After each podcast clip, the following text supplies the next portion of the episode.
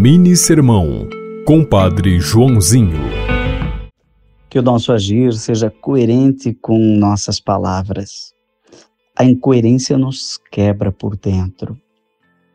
Para sermos pessoas íntegras integradas, é preciso falar e agir. Jesus, olhando para os fariseus de seu tempo, disse que eram pessoas cheias de hipocrisia, que davam conselhos para os outros, mas eles mesmos não praticavam.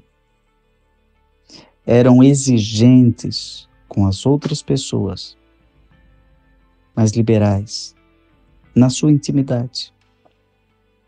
É preciso que o sim seja sim e que o reflexo deste sim seja sim na vida.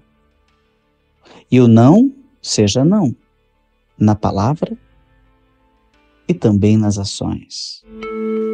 Você ouviu Mini Sermão, Compadre Joãozinho.